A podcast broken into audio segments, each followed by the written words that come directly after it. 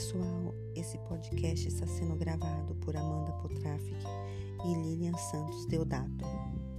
Bom, hoje vamos falar sobre um grande empreendedor de sucesso, Silvio Santos.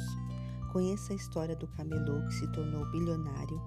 É muito difícil alguém nesse país não saber quem é Silvio Santos, dono de uma das emissoras mais assistidas da televisão aberta. Ele se tornou uma figura muito adorada pelo público pela maneira como fala e pelos programas que apresenta. Seu carisma inagualável, familiaridade extraordinária com o povo e imenso talento para os negócios. O que alguns podem não saber é que, mesmo dono de uma fortuna, Silvio Santos teve uma vida humilde antes de alcançar o sucesso. Graças às suas habilidades, conseguiu conquistar fama e riqueza. Desde os anos 70, Milhões e milhões de brasileiros encerram o domingo ao lado dele. E isso no canal de TV por ele criado e que durante muito tempo rivalizou com a maior emissora nacional, detentora de uma infraestrutura muito mais completa. O dono da risada mais imitada do país e também um empreendedor do mais alto quilate, um criador de empresas, bem-sucedida dos mais diversos ramos. Montou um império que reúne emissoras de TV, empresas de cosméticos e financeira e até hotel. Tudo isso compõe uma trajetória absolutamente inspiradora para qualquer gestor, não importando o tamanho da organização. Quer entender como Silvio Santos se tornou rico e conseguiu se tornar uma imagem adorada pelo público? Então me acompanhe. Bem, quem é Silvio Santos? Silvio Santos, conhecido também como Senor Abravanel, é um apresentador de televisão com mais de 60 anos de carreira. Além disso, é empresário e um dos homens mais ricos do Brasil, sendo a única celebridade na lista dos Forbes. Seu patrimônio líquido foi estimado a 1,3 bilhões em 2013 como ele começou? Bem, vinha ao mundo em 12 de dezembro o filho de dois imigrantes judeus, oriundos do antigo Império Otomano, o pai Alberto e a mãe Rebeca, batizado Senor Abravanel. A família era numerosa. O pequeno Senor tinha cinco irmãos. Desde cedo foi fascinado por cinema e acompanhado por Leon, o mais novo sempre dava um jeito de ir de graça às sessões da Cinelândia. Foi nessa época, com 14 anos, que Silvio Santos, então senhor, teve o primeiro impeto empreendedor.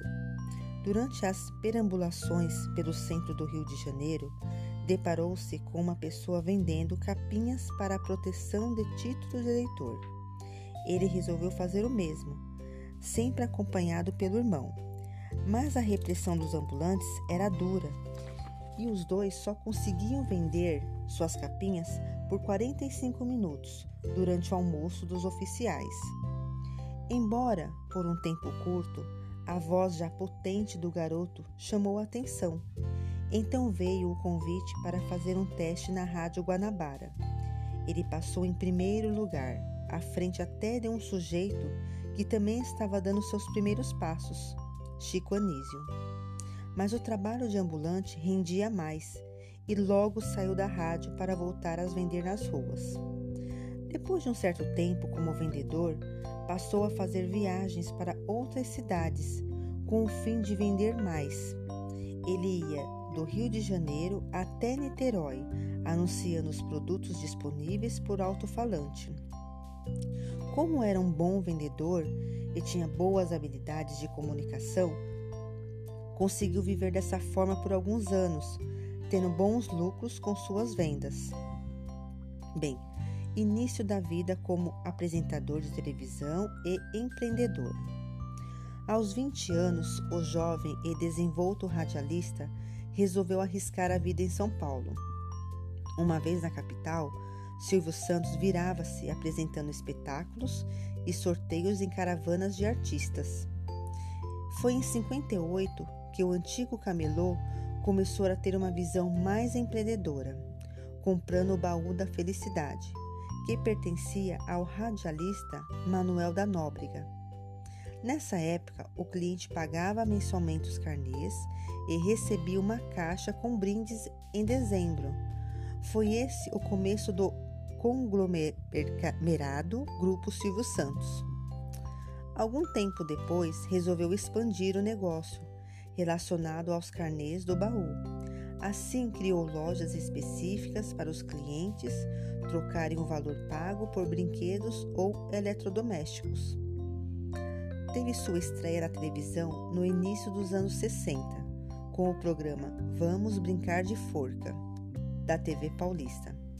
Enquanto apresentava o show, divulgava o baú da felicidade o sucesso fez com que ele aumentasse ainda mais o catálogo de produtos do consumidor do baú. Bens maiores, como carros e casas, passaram a ser ofertados. Para conseguir atender todo o público, Silvio Santos teve que adquirir empreendimentos, como concessionárias e construtoras. Os carnês do baú foram um sucesso e lhe renderam muito dinheiro. Para aplicar toda a quantia, foi criado o Baú Financeira, que seria o início do Banco Pan-Americano. Depois disso, abriu a liderança capitalização. Durante sua vida como apresentador de televisão, também apresentou atrações na Rede Globo por algum tempo, saindo por não ter conseguido se tornar acionista do grupo. Depois disso, apresentou programas TV, na TV Tupi e na Record. Chegou a apresentar simultaneamente em duas emissoras, na Tupi e na TV Estúdios. Em 80, com a falência da TV Tupi, o programa Silvio Santos foi transferido para a Record. Nesse tempo, ele chegou a ser dono de cerca de 50% dessa emissora. Entretanto, Silvio desejava ter uma rede nacional de televisão própria para produzir sua programação e usar o canal para realizar suas promoções, vendas de produtos e sorteios. Como foi a criação do SBT? Sendo assim, em 81, através de um lobby com a primeira-dama, Dulce Figueiredo, Silvio Santos conseguiu a licença para operar o Canal 4 de São Paulo, o qual se tornou a TVS da capital paulista. Como antes já trabalhava na TVS do Rio de Janeiro, utilizou essas duas para iniciar o que é hoje o SBT. Muitos se questionam como o Silvio Santos comprou o SBT, mas na verdade a emissora não foi comprada, mas sim criada por ele. E a partir da TVS de São Paulo e da TVS do Rio de Janeiro, que eram apenas dois canais de televisão, a emissora se expandiu rapidamente por meio de afiliações e pela contratação de apresentadores que conseguiam e conseguem atrair o público, como Gugu Liberato e Celso Portioli. O SBT é hoje uma das maiores emissoras de TV no Brasil. Em 2006, foi criada a empresa de cosméticos Jequiti, marca muito presente na sua emissora. Um ano depois, o grupo Silvio Santos lançou o hotel Sofitel Jequimar Guarujá, um empreendimento com apartamentos luxuosos. Bem, agora é com você, Lilian.